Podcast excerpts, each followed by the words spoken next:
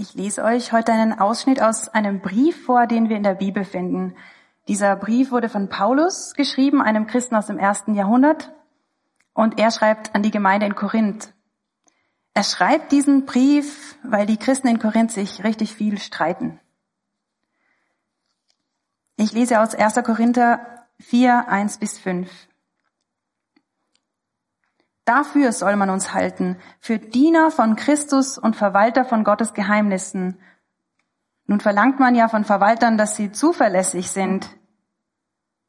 Aber mir ist es völlig gleichgültig, ob ihr oder ein menschliches Gericht mich beurteilt. Ja, ich beurteile mich nicht einmal selbst. Ich bin mir zwar keiner Schuld bewusst, aber deswegen gelte ich noch nicht als gerecht. Nur der Herr kann über mich urteilen. Urteilt also nicht schon jetzt, wartet, bis der Herr kommt. Er wird alles ins Licht bringen, was im Dunkeln verborgen liegt und die geheimsten Absichten enthüllen. Dann wird jeder von Gott gelobt werden, wie er es verdient. Der Text spricht nur vordergründig von gegenseitigem Beurteilen und vor allem Beurteilen von Leitern in der Kirche. Ähm, eigentlich geht es darum, wie der christliche Glauben das Herz verändert. Es geht darum, wie das Herz aussieht, das nicht mehr von Furcht, von Stolz und von Machtstreben erfüllt ist und wie sich das in dem Leben auswirkt. Ich teile die Predigt heute in drei Teile. Wir machen das so, dass ich immer eine Zeit lang predige und dann kommt wieder die Band und spielt Lieder und das gibt uns Zeiten, um äh, das alles ein bisschen zu verarbeiten und zu reflektieren. Es ist der dritte Advent, also drei Teile. Ähm, um den, um, um den Predigtext ein bisschen besser zu verstehen, hilft es, ein bisschen mehr Kontext noch zu hören. Wir haben gerade schon ein kleines bisschen vor der Lesung gehört und Paulus schreibt eben diesen Brief ungefähr 54 nach Christus und er schreibt aus Ephesus an die Gemeinde in Korinth, die er gegründet hatte. Und ich will was zur Stadt, zur Kultur und zur Gemeinde sagen, um da ein bisschen tiefer äh, zu verstehen, was dieser sehr schwierige, sehr abstrakte Text zu sagen hat. Die Stadt Korinth lag zwischen dem griechischen Festland und der Halbinsel Peloponnes. Und das war sehr günstig für die Stadt, weil sie dadurch zwei Häfen hatte. Und zwei Häfen bedeutete viel Reichtum, viel äh, Handel und viel Geld, wohlhabende Bürger. In der Stadt wurden die isthmischen Spiele ausgetragen. Das war sowas ähnliches wie die Olympischen Spiele. Äh, die Stadt war sprichwörtlich für ihre Lasthaftigkeit bekannt. Also man, man sprach sprichwörtlich von dem, was die Korinther machen, als Befriedigung, als sexuelle Befriedigung. In der Stadt waren zahlreiche Tempel und Kulte vertreten und es gab wohl auch eine jüdische Gemeinde. Es ist also eine sehr bunt gemischte Kultur.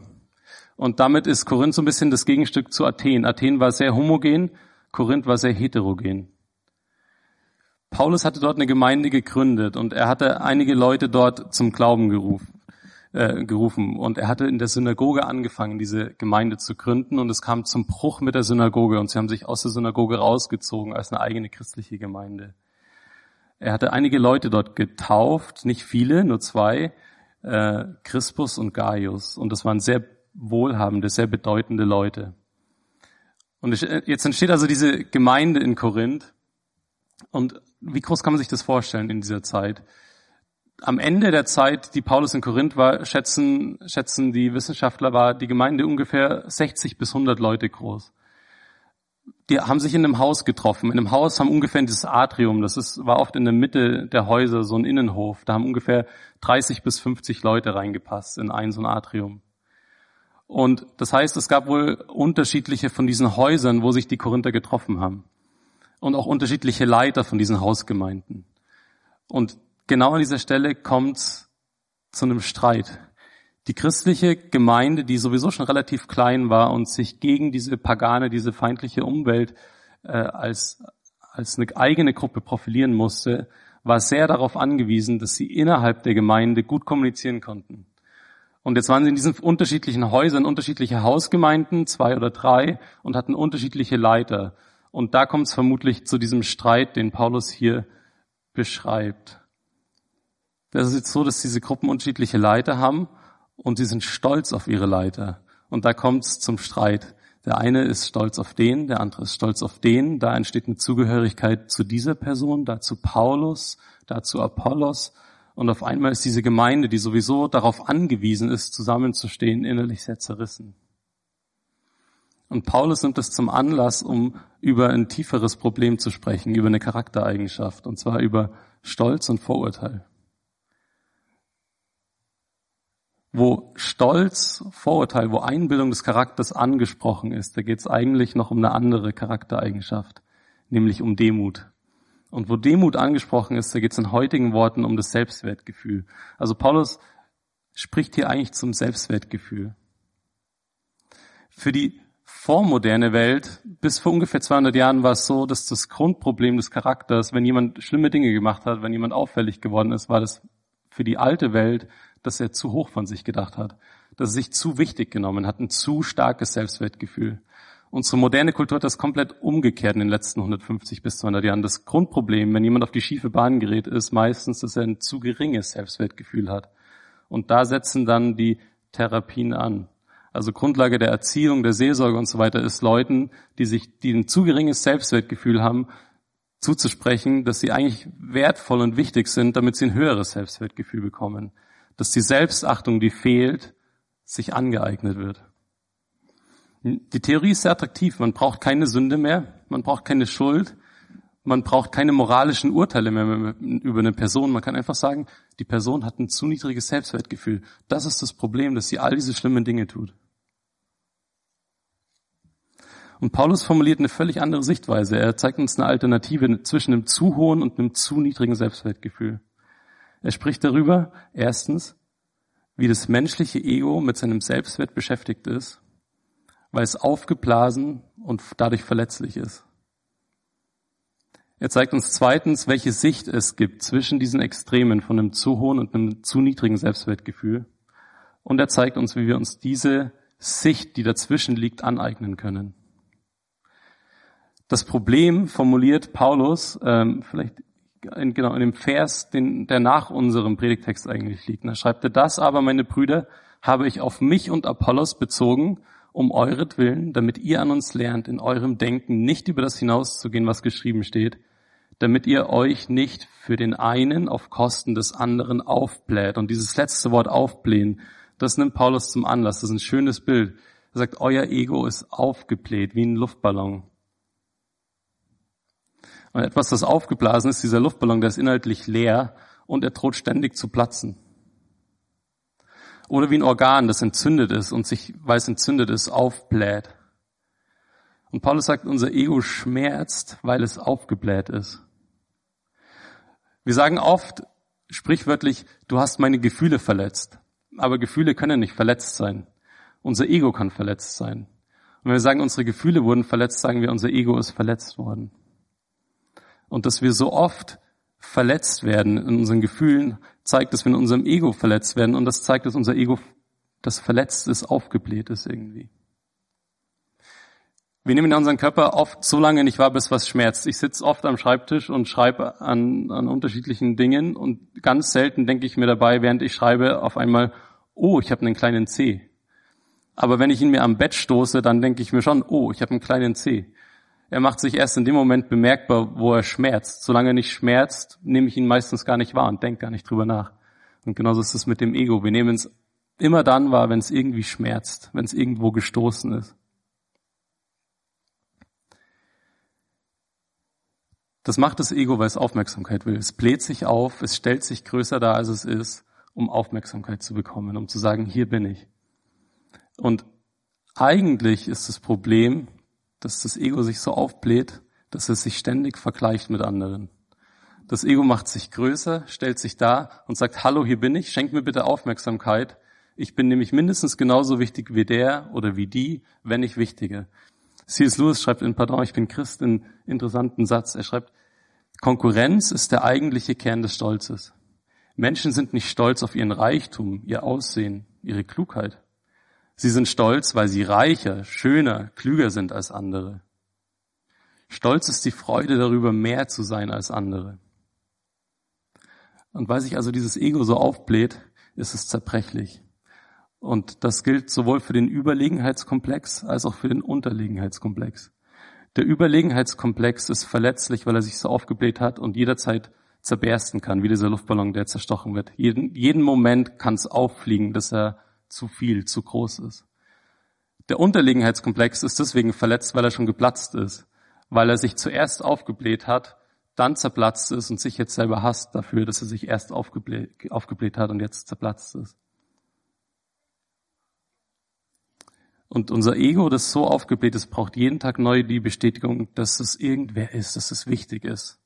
Weil sonst die Überlegenheit oder die Unterlegenheit auffliegt.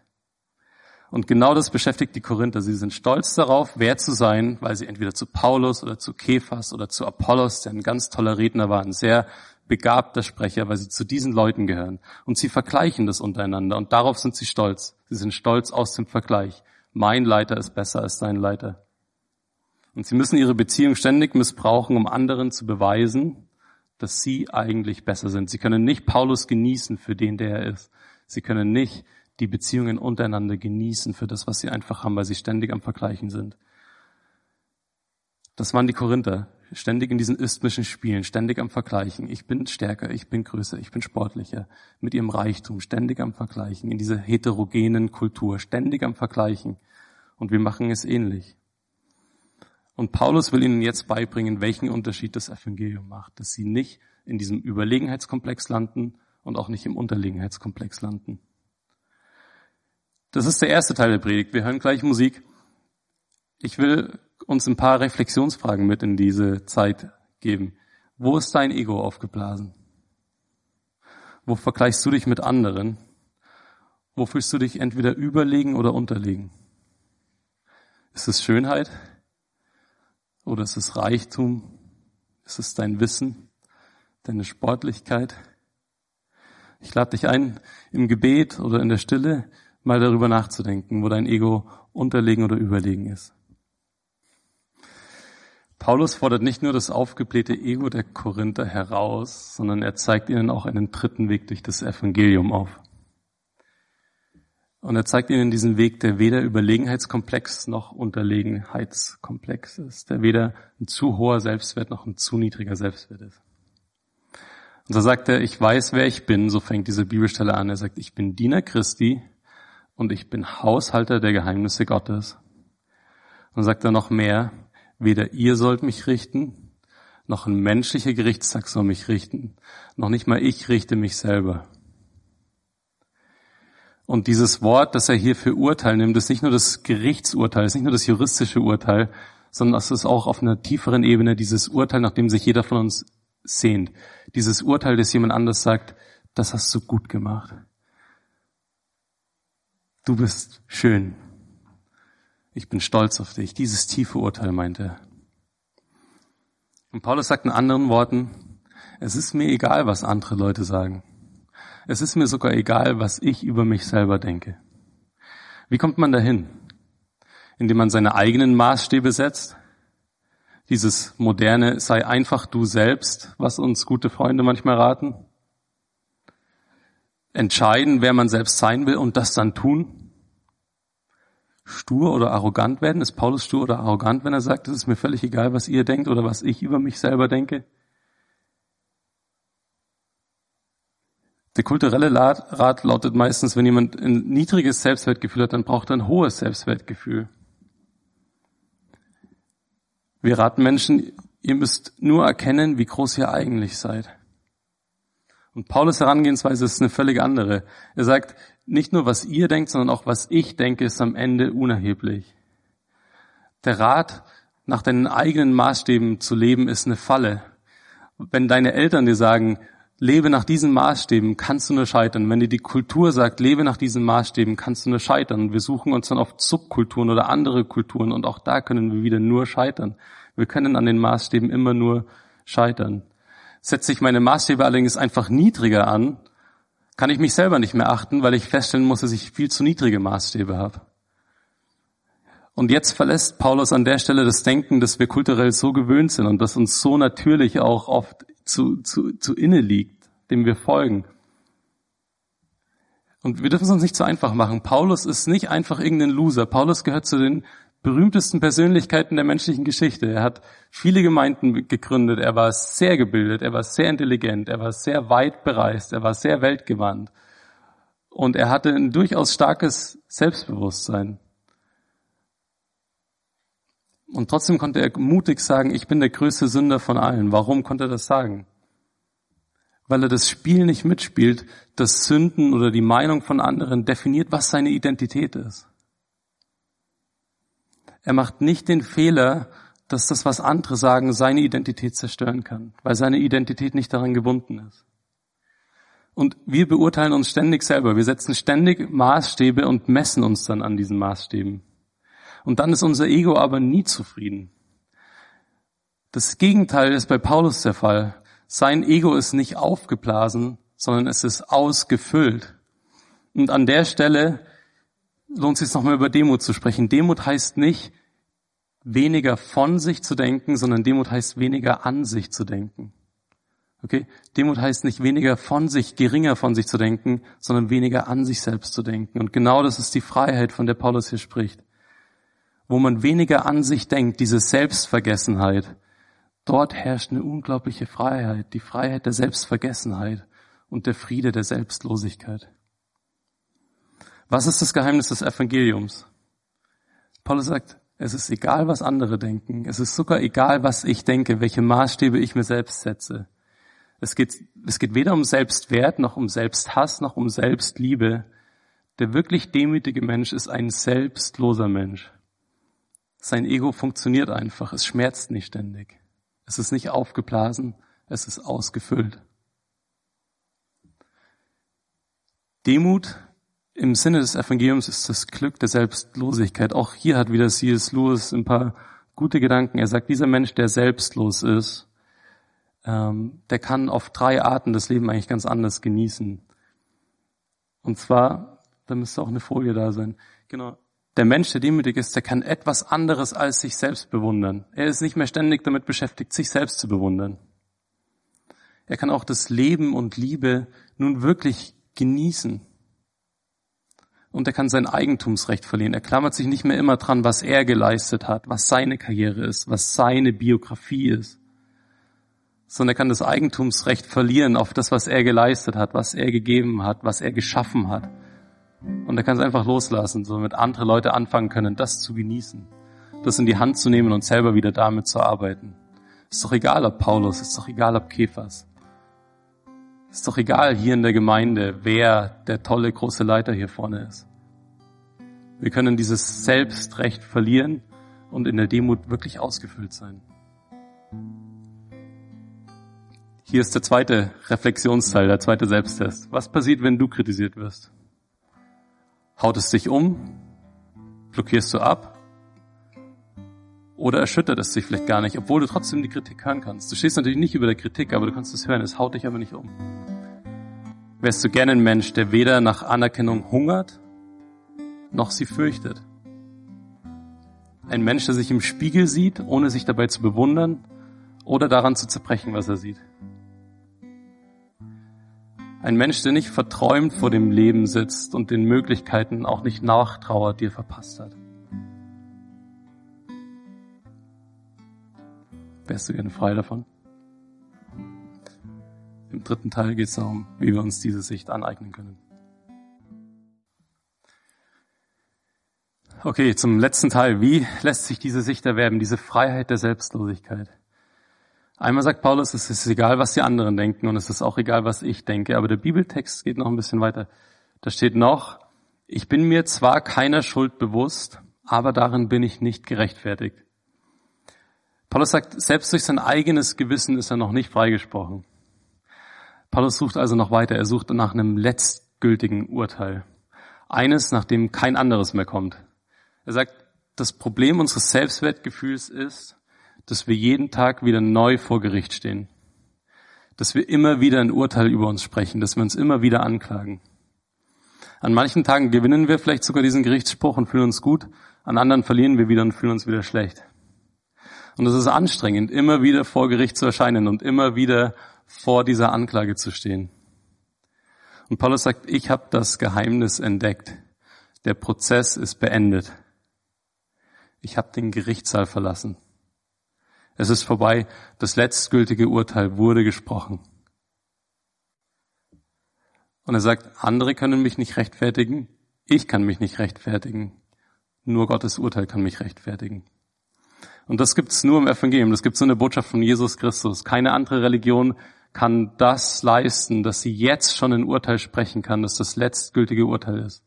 Ob Buddhismus oder Islam und selbst Atheismus, wo man sein eigenes Urteil immer wieder über sich ausspricht und immer wieder erfüllen muss. Keiner hat das zu bieten, außer Jesus Christus, der sagt, ich fäll jetzt ein Urteil über dich. Und dieses Urteil, genau in dem Moment, wo du glaubst, wo du an Jesus Christus glaubst, führt dich dieses Urteil zu Lebensleistung und zu Lebensgestaltung. Gott spricht im Glauben das Urteil über dich, dass er in Jesus Christus gesprochen hat. Und das Urteil lautet, mein geliebter Sohn, an dem ich gefallen habe. Kein Etikett, das wir uns selber aufkleben können, kann das leisten, kann dieses Urteil über uns sprechen. Aber Paulus konnte den Gerichtssaal verlassen. Warum? Weil Jesus Christus an seiner Stelle vor Gericht stand. Jesus hat stellvertretend die Verurteilung auf sich genommen. Er stand unter Anklage, damit wir nicht mehr unter Anklage stehen müssen. Und wenn wir Gott bitten, uns anzunehmen, dann spricht er das Urteil über uns, dass er über Jesus Christus gesprochen hat. Und dann ist das Einzige, was zählt, seine Meinung. Und die ist, du bist wertvoller als alles Gold, als alle Diamanten dieser Welt. Das ist sein Urteil, das er spricht. Und viele, viele, die sich Christen nennen, mich eingeschlossen, müssen das immer wieder hören. Warum? Ich habe mich mal eine Zeit lang gefragt, warum gehe ich eigentlich jeden Sonntag wieder in den Gottesdienst? Und ich glaube, genau das ist der Grund. Wir müssen immer wieder das Evangelium hören, weil wir immer wieder unter unserer eigenen Anklage stehen. Wir gehen immer wieder vor uns selber oft vor Gericht und klagen uns immer wieder an. Das Leben klagt uns immer wieder an. Menschen klagen uns immer wieder an. Und immer wieder steht dieser Gerichtsspruch im im Raum. Und wir hören immer wieder das Evangelium, immer wieder dieses, du bist wertvoller als alle Diamanten dieser Welt. Das ist das Urteil, das Gott über Jesus gesprochen hat und das spricht er dir im Glauben zu. Und wir müssen es immer wieder hören, weil, weil unser Ego sich immer wieder aufbläht und immer wieder selber das Urteil fällen will. Also es ist nicht die Lebensleistung, die wir erbringen, die uns rechtfertigen. Es ist diese Selbstlosigkeit, die uns in die Freiheit führt. Jetzt ist es der dritte Advent und wir feiern genau das, dass dieser Richter gekommen ist. Dass Jesus der gerichtete Richter ist. Er hat sich unter das Urteil gestellt, das uns eigentlich hätte treffen müssen. Er hat es auf sich genommen und wir feiern genau das, dass dieser Richter gekommen ist. Und wenn ihr sagt, lasst uns diesem guten Gott einen Weg bereiten, dann sagt Amen.